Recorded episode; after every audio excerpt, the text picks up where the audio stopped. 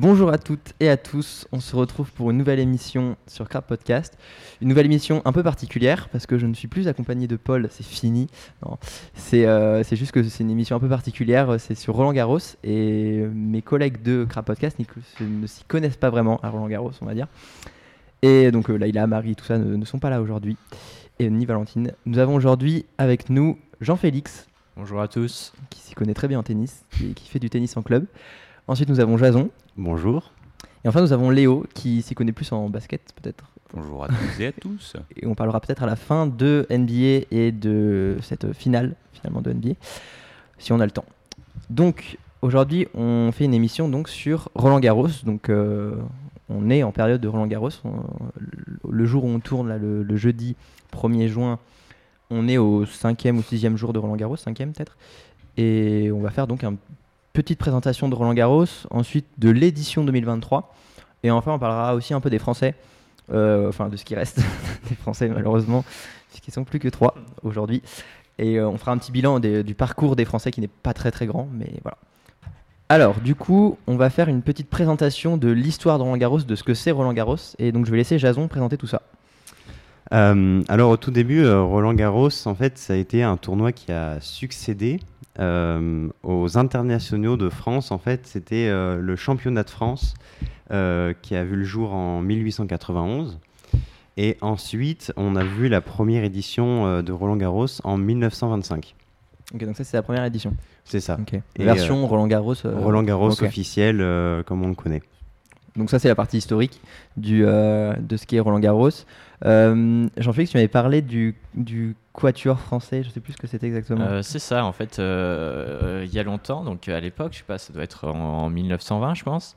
En fait, il y avait un groupe de quatre Français qu'on appelait les Mousquetaires, justement, à l'époque, mhm. dont une personne dont vous connaissez sûrement le nom, René Lacoste, oui, ouais. oui, ouais. René Lacoste, justement, en fait, ça vient de là. Ça vient euh, en fait à la base d'un joueur de tennis. Ok, donc Lacoste. Et euh, avec ces quatre euh, mousquetaires, on va dire, il y avait aussi, il y a aussi des dames qui jouaient, notamment par exemple Suzanne Lenglen. Ah oui, et du coup, qui est devenu le cours aujourd'hui. D'où vient le nom de ce cours. de ce cours, ok. Enfin, c'est ouais, un stade. Enfin, du coup, là, il y a le. Voilà, c'est ça. En fait, c'est un, grand stade. Oui, oui. Et en fait, voilà, c'est ça. C'est euh, à l'époque, en fait, euh, il y avait, euh, en fait, on va dire que ces quatre joueurs-là qui gagnaient, qui ont gagné peut-être pendant, allez, je sais pas, une décennie, plusieurs grands tournois, notamment les grands chelems. Bah, D'ailleurs, on peut faire, c'est une parfaite transition. Donc après cette, ce, cette présentation de ce qu'est Roland Garros, on va expliquer un petit peu ce que c'est bah, finalement une, année de tennis en tennis professionnel. Donc comment se passe ce qu'on appelle les grands chelems? Euh, je sais pas qui c'est qui veut euh, se lancer là-dessus. Euh, bah, moi, je veux bien en parler. En fait, euh, au tennis, donc voilà, on a des tournois pour, pour gagner des points à l'ATP mm. et pour bah, monter dans le classement, en fait. Et donc, on a, on a plusieurs types de tournois. Et chaque tournoi va nous permettre de gagner un certain nombre de points. donc, par exemple, on aura des ATP 250, ce qui veut dire qu'en fait, par exemple, sur ce genre de tournoi, si on gagne le tournoi, on gagnera 250 points à l'ATP. On aura aussi des ATP 500 et euh, des ATP 1000. Donc ça, ça commence déjà à être des gros tournois.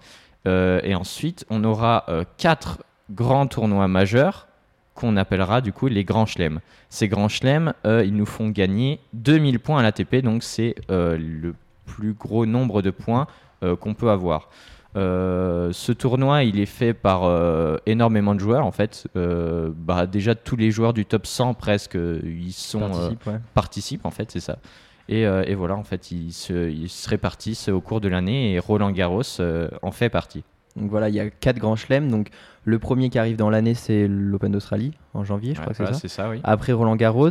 Et là, ce qui suit un mois plus tard, il y a Wimbledon, c'est à Londres, ça. Et donc ça, c'est ouais, fin juillet, début, euh, enfin non, euh, début juillet. Et après, on a l'US Open à la rentrée en septembre. Donc ça, c'est les quatre gros grands chelems. Et toute l'année, c'est un peu les, euh, les objectifs des, des grands joueurs de tennis.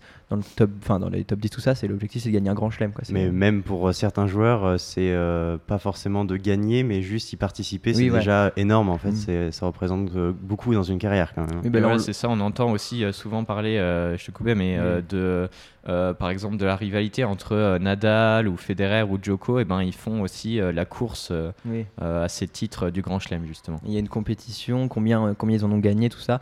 En ce moment, c'est Joko qui est. Enfin, en ce moment, et je pense jusqu'à la fin, ce sera Joko. Oui, Il- probablement. Ouais, c'est lui qui va finir le plus, enfin qui va faire le plus longtemps sa, finir dans longtemps sa carrière, quoi. Et donc voilà, ça c'est les quatre grands chelems. Donc ça c'est une petite présentation finalement de comment ça se passe une année de, de- de tennis. Et oui, comme tu disais, euh, par exemple pour les Français, euh, participer à Roland Garros pour des, je me, je me souviens de Antoine Hollande, etc. C'est des joueurs qui finalement, euh, bah, ils le savent au début de la, compétition, ils vont jamais, euh, il y a très peu de chances qu'ils remportent Roland Garros. C'est juste le, prestige de, participer à des tournois comme ça, euh, la célèbre terre battue de, Roland Garros finalement. Alors, du coup, on va faire une petite présentation ensuite de, l'édition 2023, donc de l'édition de cette année. Euh, ah oui, aussi, non, j'ai oublié un truc. C'est euh, là, je crois que cette année, on fête les 40 ans de la victoire de Yannick Noah. Euh, ouais, c'est ça, euh, Voilà. Yannick Noah qui a gagné euh, En en 83. 1983 contre euh, Mats Wilander, si je dis pas de bêtises. c'est le dernier Français à avoir gagné C'est ça, voilà. Roland. Voilà. Et lui, aujourd'hui, il a 63 ans et il est euh, chef d'un village. euh, En Afrique. je crois que euh, c'est Cameroun, non Ouais, je sais plus Peut-être trop. bien, peut-être euh, bien, c'est ça. Je ouais. crois qu'il a repris en fait le poste de son père dans Ah son oui, village. oui, en fait, j'avais une hein. C'est ça, il- et en fait, il, essaye de- d'encadrer des jeunes, enfin justement à faire du tennis, on va dire là-bas, euh, les, Il a amené le tennis les en. Afrique. Ouais, voilà, c'est un peu ça. Il n'y a pas beaucoup de tennisman. Si, euh, en Afrique du Sud, il y en a quelques-uns, mais de tennisman africains, il n'y en a pas Eh beaucoup. oui, on va dire rare, que ouais. c'est- il n'y en a pas beaucoup. Il y a. Harris. euh, C'est ça, ouais. et bah, bah, moi, c'est le seul que je connais bah en ouais, fait, euh, Afrique du Sud, ouais. Et après, euh, marocain, algérien, tunisien. Non, non, ouais, c'est Oh, égyptien, y peut-être. Si, égyptien, c'est la fille, c'est Jabber ou un truc comme ça. Ah oui, 11 Jabber, ouais, oui, je crois. mais sinon, c'est vrai qu'il n'y a pas beaucoup de. C'est pas très africain le monde du tennis. Malheureusement. Mais donc là, on va passer à cette édition 2023. Donc il y a plusieurs euh, enjeux, enfin, euh, infos majeures pour 2023. Déjà, la non-présence du recordman de, de victoire à Roland Garros, euh, Rafael Nadal, qui s'est blessé, je sais plus c'est quoi déjà. C'est hum, orteil, non, je sais plus. Ouais, c'est une blessure au pied. euh, Ouais, il- c'est ça. ouais. Déjà l'année dernière, on avait vu sur une fin de Mm. tournoi, il était très fatigué, il devait faire des infiltrations pour, euh, Ah oui, ouais, ouais. pour supprimer la douleur, etc. Mais euh, c'est vrai que ça, même si on pouvait s'y attendre, ça a quand même été un gros choc de ne pas le voir parce que c'est vraiment la, la- la figure représentative de Roland Garros, quoi, hein, quand même. Oui, c'est le, bah, c'est le. Je crois qu'il avait jamais. euh, il avait toujours participé Ouais, c'est euh, ça, à c'est ça c'est la première 2005, année ouais. en fait euh, qui, qui ne fait pas Roland Garros et, euh, et ouais il a, il a juste un record monstrueux quoi. Ouais. Il doit avoir quoi 14 Je crois qu'il a euh, 14. titres, euh, Bah, je crois que j'avais vu, c'est en- c'est autant que le nombre de victoires avec des champions de le Real Madrid, du coup c'est un peu le moins Ouais, technique, comme ça. Mais du coup, ouais, il est euh, monstrueux. Bah, après, l'année dernière, euh, on se le cache pas, si Zverev ne s'était pas, s'était pas pété. euh, Il y aurait peut-être eu euh, C'est une chance pour Zverev, fait, hein, euh, un ils très beau fait match. une, euh, Ouais. très fort début de match. Ils ont dû faire quoi? 2-7 en peut-être 3 Ouais. ou 4 heures. Et puis après, euh, le soir, il s'est pété la cheville et c'était euh, fini. Malheureusement. Donc, pour cette édition 2023, le numéro 1 mondial, c'est euh, Carlos Alcaraz. Euh, on, va, on parlera de lui peut-être après, mais déjà, on va parler des, des surprises de ce début de Roland Garros, donc qui a débuté depuis dimanche. Euh, en surprise, on a déjà euh, la défaite au premier tour du deuxième mondial, le russe euh, Danil Medvedev. Vous pouvez peut-être en parler un petit peu. Euh, ben, Daniil Medvedev, voilà, hein, qui, euh, qui monte dans le classement, hein. donc il est monté à la deuxième place, hein, euh, suivi de près par, euh, par Djoko. Et, euh, et voilà, en fait, euh, ce, qui est assez, euh, ce qui est assez fou, en fait, c'est que Medvedev, c'est pas euh, non plus euh, un grand joueur de terre battue, euh, mais euh, il a quand même réussi à gagner le tournoi de Rome. hein, il y a quand même Ah oui, 10 c'est vrai, jours, ouais. donc euh, Ouais. c'est quand même euh, plutôt une bonne performance, Mm. ce qui annonçait peut-être euh, de bons résultats pour Roland Garros.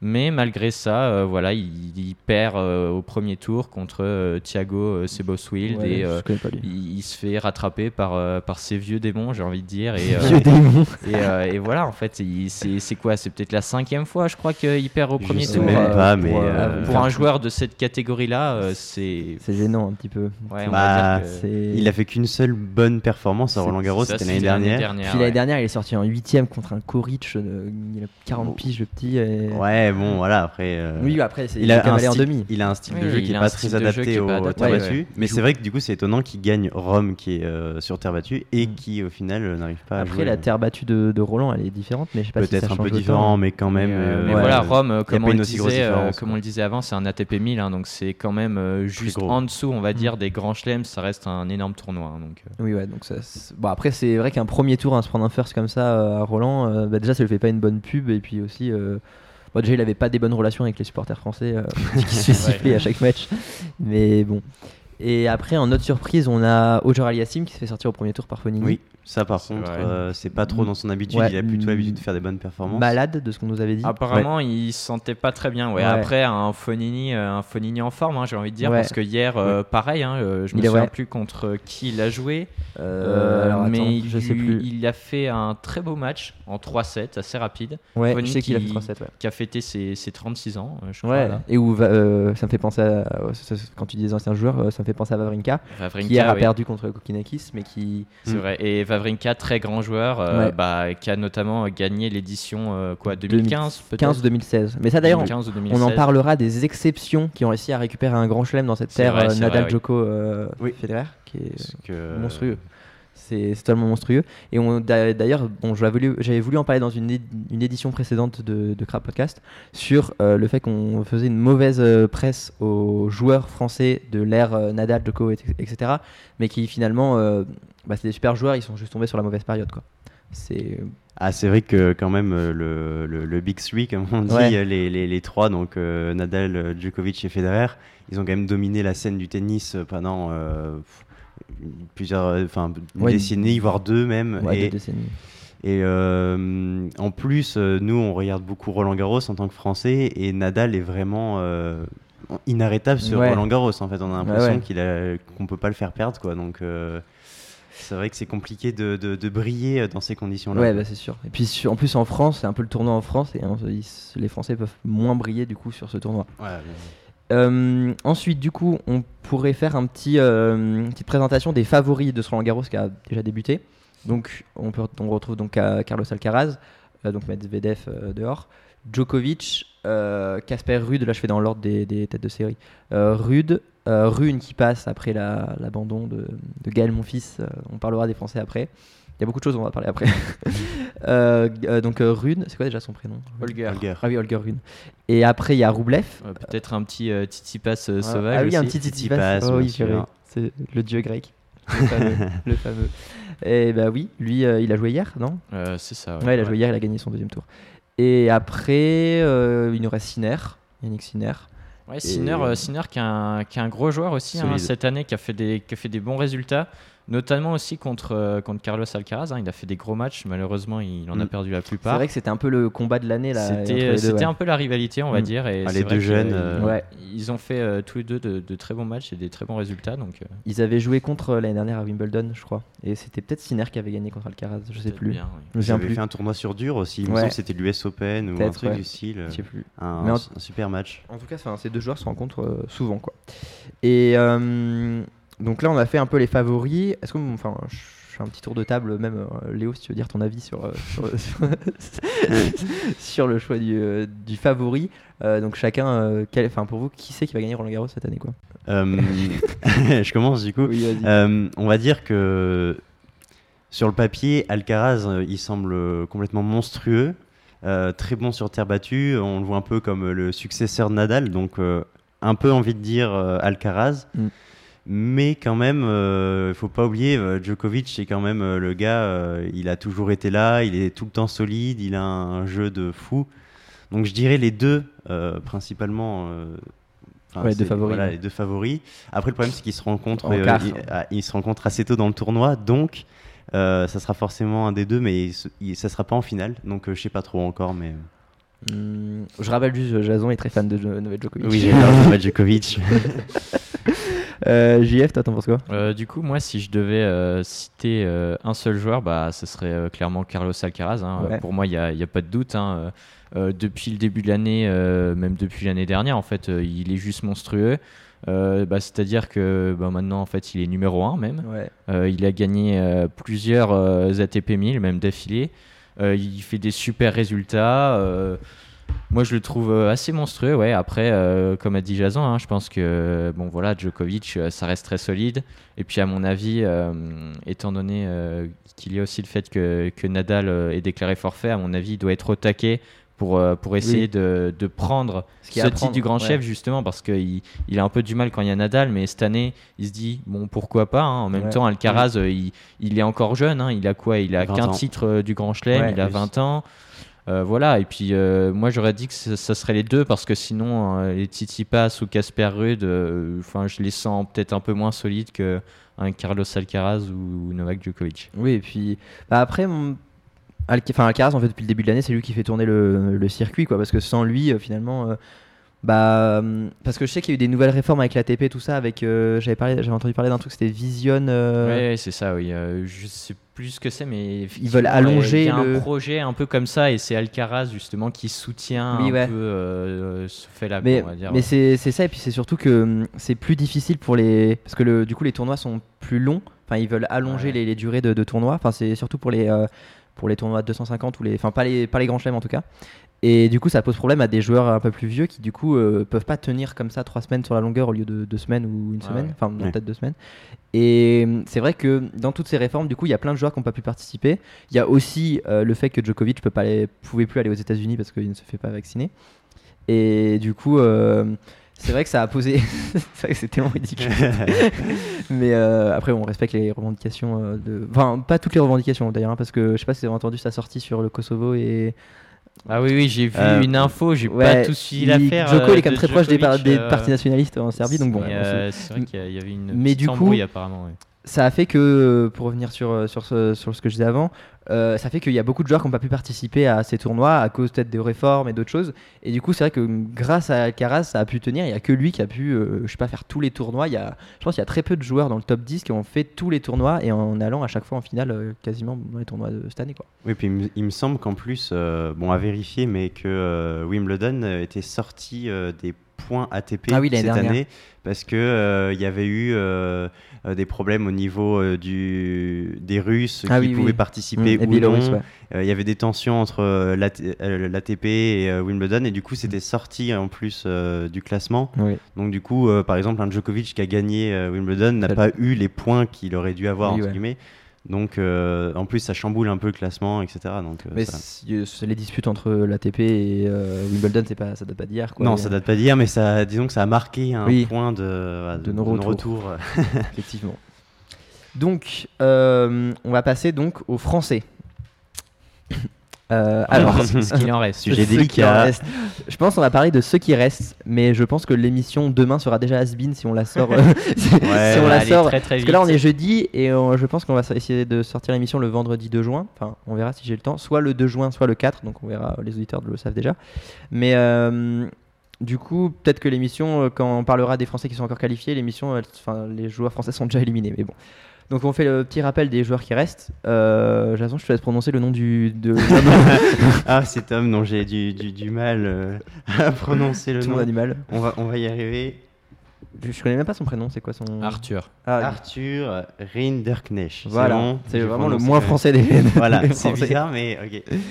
Donc lui, il va jouer aujourd'hui, donc ce jeudi 1er euh, juin, contre Fritz, un, un Américain qui est 9 mondial. Ouais, solide. Voilà, euh, solide, solide. Solide. Euh, un peu compliqué. On, on, le voit pas trop sortir on du le match. Voit pas, on, le voit pas. Enfin, moi, je le vois même pas, gagner pas un set. du tout. Hein. Ouais, non. Je le vois pas ah, du tout. Moins, gagner un set, ou, ça ou alors, ce Fritz fait une, oui, une, une, une Zverev et se casse le, la jambe pendant même, son match. En mais... fait, je, mais même avec ça, je pense qu'il peut jouer avec une seule jambe et battre. mais parce que lui, c'est vraiment le, le français qu'on enfin on entend rarement parler il, il fait rarement des grandes perfs quoi. À la limite si c'était un Gaston ou un truc comme ça il est habitué un peu des perfs t'es là bon. Enfin un Gaston Sané non un Gaston Sané mais un, un mon fils ou un Benoît Père qui fait sortir les gens du match euh, avec leur euh, attitude euh, dévastatrice. Mais, mais là moi je le vois pas du tout. Après il y a les filles.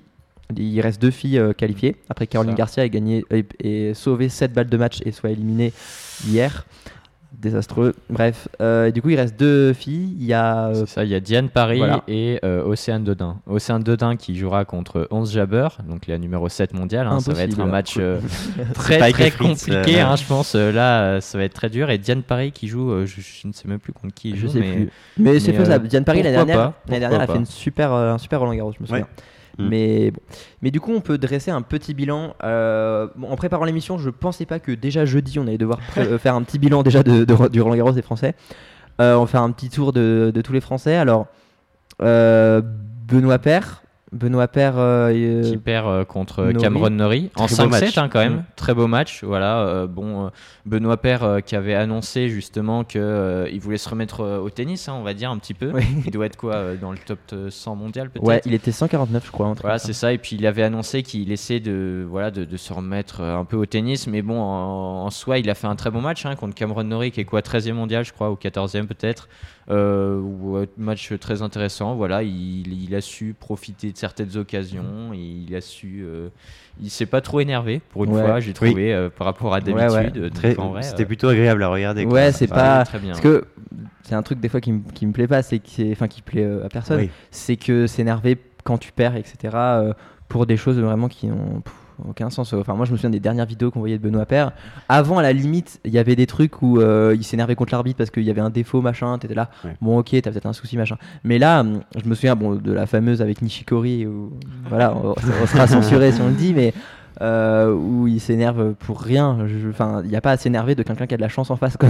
Tu peux Ouais, pas t'énerver contre la chance. Quoi. Et même plein de fois où il insultait des gens sur des tournois, des petits tournois en plus, il insulter des gens. Enfin bref, bref. Ça n'avait euh, pas de sens. Et bon, tout le monde du coup a vu les matchs de la France ou pas, Léo? T'as vu des matchs? plutôt, plutôt J'ai oublié de te demander quel est ton favori. euh, J'ai oublié de te demander. Bah, du coup, euh, je pense partir sur Alcaraz, Ah, Alcaraz. aussi, euh, parce que je vais suivre, euh, on va dire, l'idée de mes deux compères, qui sont bien plus experts que moi, mais euh, c'est vrai que depuis quelques années, depuis toujours, j'entends toujours le nom de Djokovic Ouais. dans le top mondial, donc ça reste très solide, mais euh, je vois bien un très bel avenir à Alcaraz s'il Ouais. ne se blesse pas, parce Oui. qu'il est jeune, la vingtaine. Donc euh, sans blessure, je pense que ça peut, euh, on va dire, rouler sur euh, la compétition. Quoi. Rouler sur la compétition. Sur ses adversaires. Ouais. sur ses adversaires. On espère pour lui. Euh, ensuite, att- on revient sur les Français. Qui c'est qu'on avait en Français encore? On a eu euh, une, une sortie de poule de Lucas Pouille, Ah oui, Lucas euh, Pouille. ouais. qui est revenu euh, en, en force. Non, mais ça faisait depuis longtemps qu'on l'avait Oui, plus oui. vu, hein, alors qu'il avait fait des, des bonnes performances quelques années auparavant. Mm. Et c'est agréable, je trouve, de le revoir sur les tournois. Bon, même Ouais. s'il n'a pas duré très longtemps, Oui, il se fait sortir par Nori. voilà, qu'il est sorti tout de suite. Mais Mm. au moins, on l'a on, on- on l'a revu, quoi. Oui, C'est- ouais. c'est C'est- ça fait plaisir Ouais, de puis c'est surtout que, que Lucas Pouille, euh, qui est euh, 670e, hein, je crois, mondial. Ouais. Donc, euh, Oui. euh, on va dire que Là, à, ce- à stonks, ce niveau-là, à ce niveau-là, voilà, les joueurs euh, gagnent pas beaucoup d'argent, même euh, très peu. hein, euh, Mm. Ils ont du mal à euh, À en vivre. À tout genre gérer, en quoi. vivre, hein, Ouais. clairement, Mm. hein, on va dire. Et, euh, et ce tournoi-là, bah, il, va, il, il- il va lui faire du bien parce que euh, justement, euh, notamment en cash prize. Euh, le premier tour, euh, il gagne 69 000 euros quand même. Ah donc oui. là, il a Oui, passé pas le mal. second tour. Donc Oui, j'ai pas les chiffres, mais ça doit bien être un bon 100 000 euros qui va Mm. se prendre, à mon avis. Enfin, il s'est arrêté au second tour. Euh, oui, il c'est s'est arrêté, mais même pour le Tu perdant, gagnes- je veux ah dire, voilà, d'accord, tu Il doit en bien se prendre un Ok. 100 000 euros, euh, bah, ce qui va euh, clairement euh, Ah bah, ça, peut-être euh, voilà, Ça le, ralasse. le, le remettre d'aplomb et puis essayer de qu'il fasse quelque chose. Mm. quoi. Et euh, donc on a eu Lucas Pouille donc, qui a perdu hier contre Nori. Euh, hier c'était pas la journée des Français, Non, c'était pas, ouais. clairement. Le premier Français Hugo Humbert s'est fait sortir par, euh, par son ego. Alors ça. bon, Hugo Humbert euh, qui se disait euh, mieux à, en terre battue finalement, c'en est pas bien sorti. C'est Ouais, c'est ça. Apparemment, il avait dit que justement, il avait eu une sorte de, de déclic en fait sur terre battue. Euh, bon, en même temps, on peut pas lui en vouloir. Il joue Sonego, c'est quand même un bon joueur. joueur. Ouais. Euh, bon, il a passé quand même déjà le premier tour. euh, J'ai trouvé qu'il a fait un bon match quand même. euh, Oui, après c'était un Français, pas- il jouait Manarino.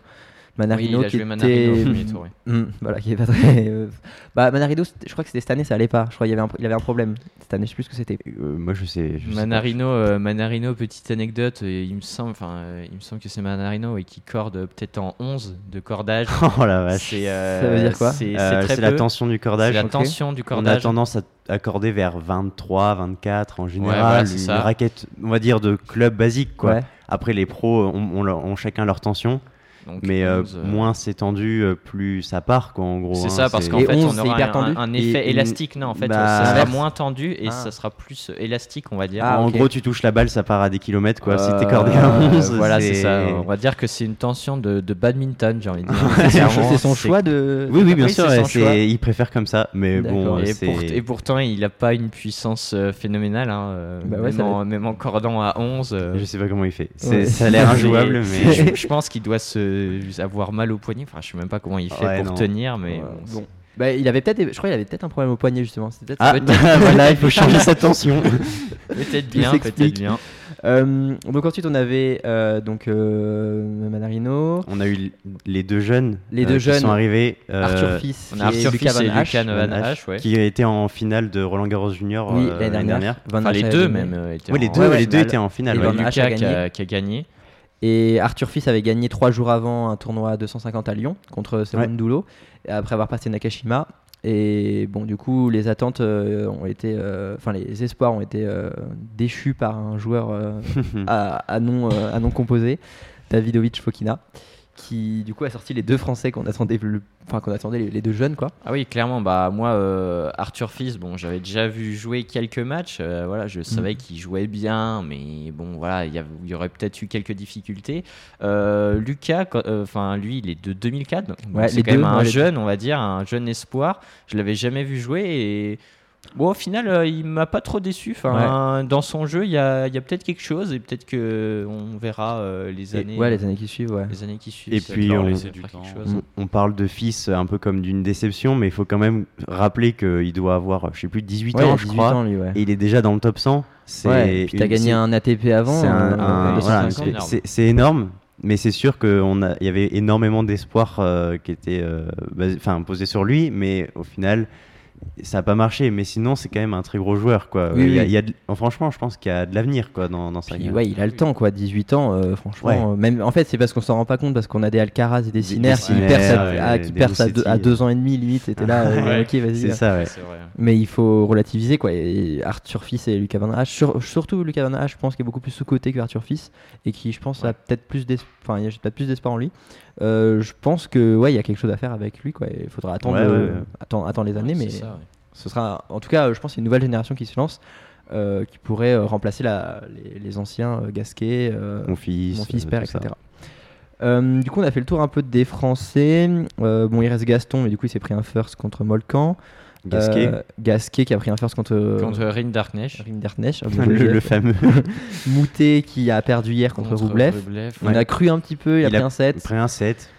Ah, contre Roublev Ouais, contre mais Roublev après, Bon, après, battu. Roublev euh, sur terre, euh, Bon, c'est un Medvedev quoi. Enfin, c'est pas- c'est pas très très très fort quoi. Donc du coup, j'avais mis dans mes petites questions Arthur Fils peut-il créer la surprise? Réponse Non. qui va aller le plus loin chez les Français euh, Rinderknecht. Bon bah maintenant on le sait, hein, voilà. Euh, et ensuite, j'avais dit qu'on pouvait faire une petite réaction des premiers résultats. Qu'est-ce qu'on, de quoi on peut parler? Euh, Il y a eu quoi comme, si on a déjà parlé en vrai la défaite de Medvedev. Euh, Fonini qui fait une perf, Vavrink- Vavrinka qui s'arrête, euh, je crois que c'est son dernier Roland, il a dit. Peut-être bien, ouais, bah, Sur, euh, Un 5-7, oui, bon, ouais, c'est vrai qu'il y a un peu des allures de frigo, mais frigo version, frigo version petit frigo, et un- mais un mis à plat. genre. déjà bien rempli. Ouais, voilà. On a déjà fait les courses.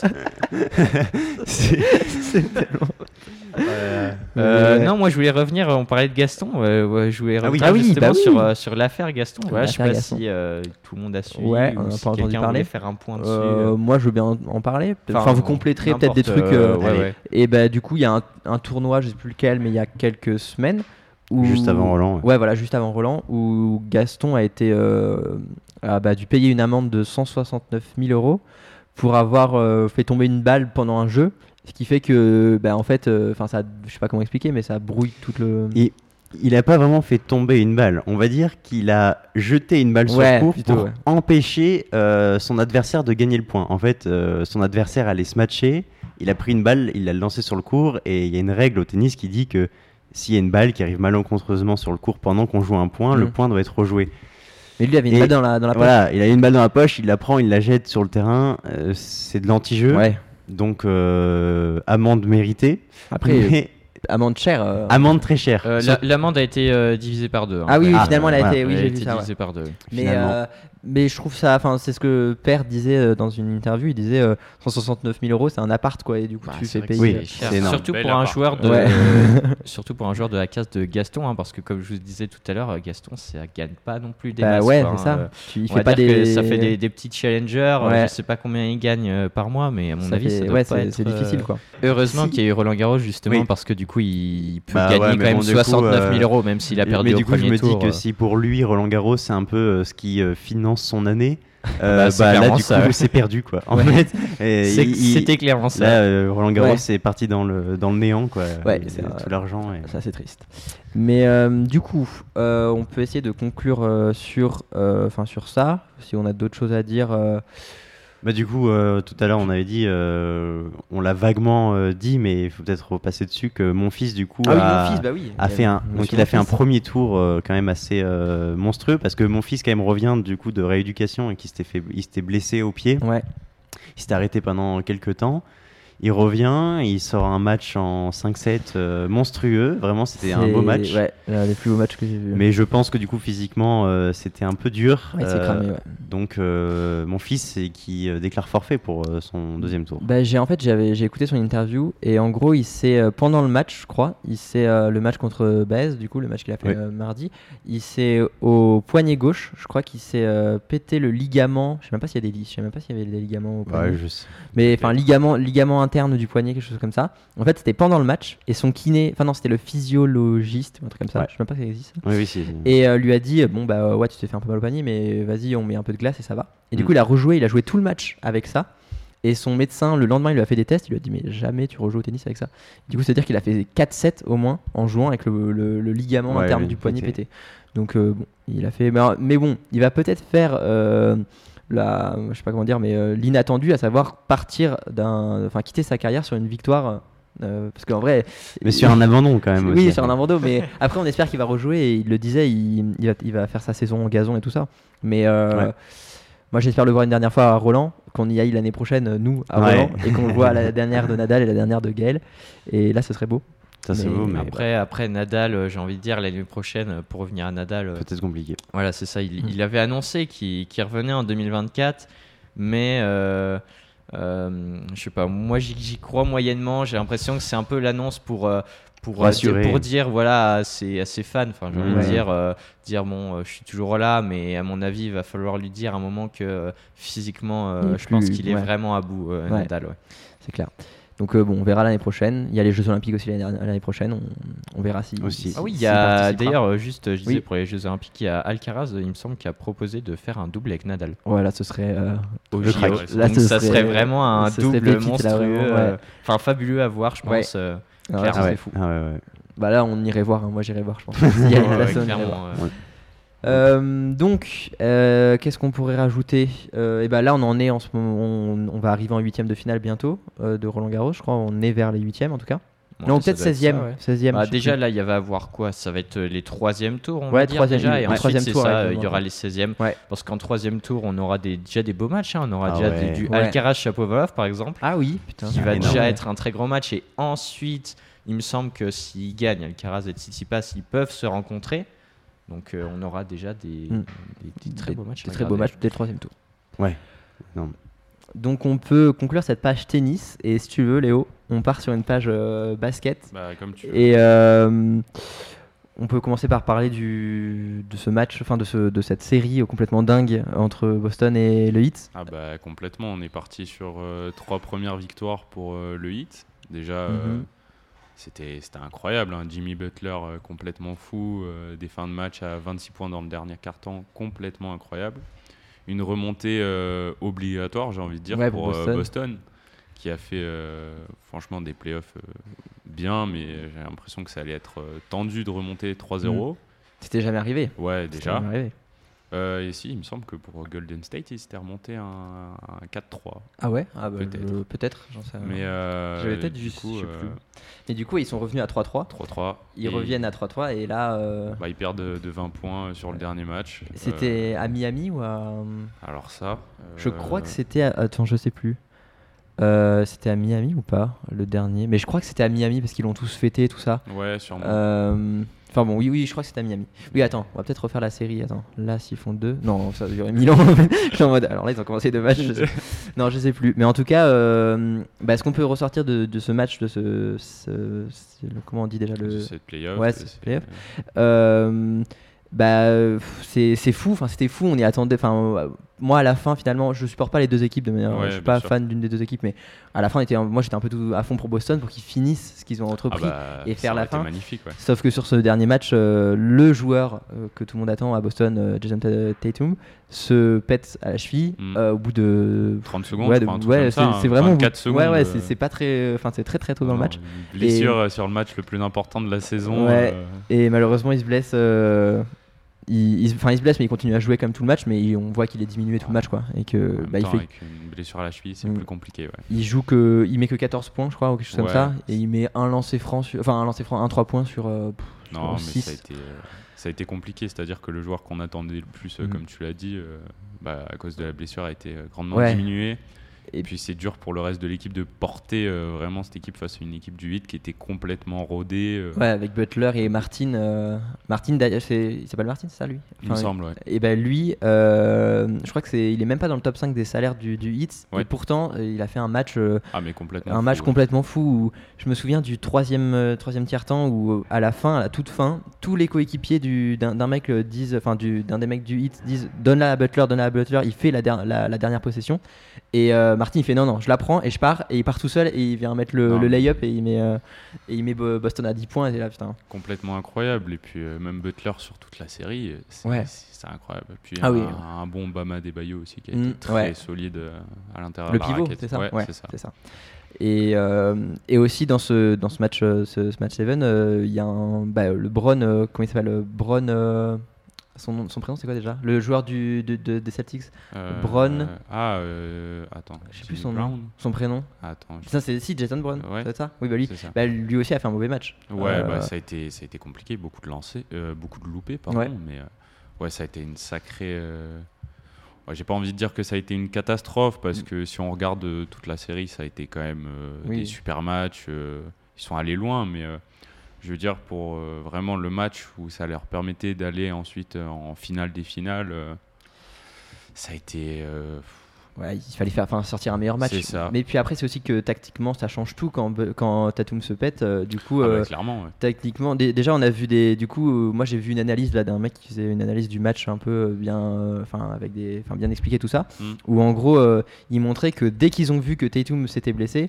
et ben euh, le hit ils ont commencé à, à jouer par exemple des coups où euh, ils réservaient la moitié du terrain en un contre un Butler contre Tatum, et après les quatre autres du hit ils allaient euh, de l'autre partie du terrain et Ah du oui. coup ils laissaient Tatum contre ça. Butler.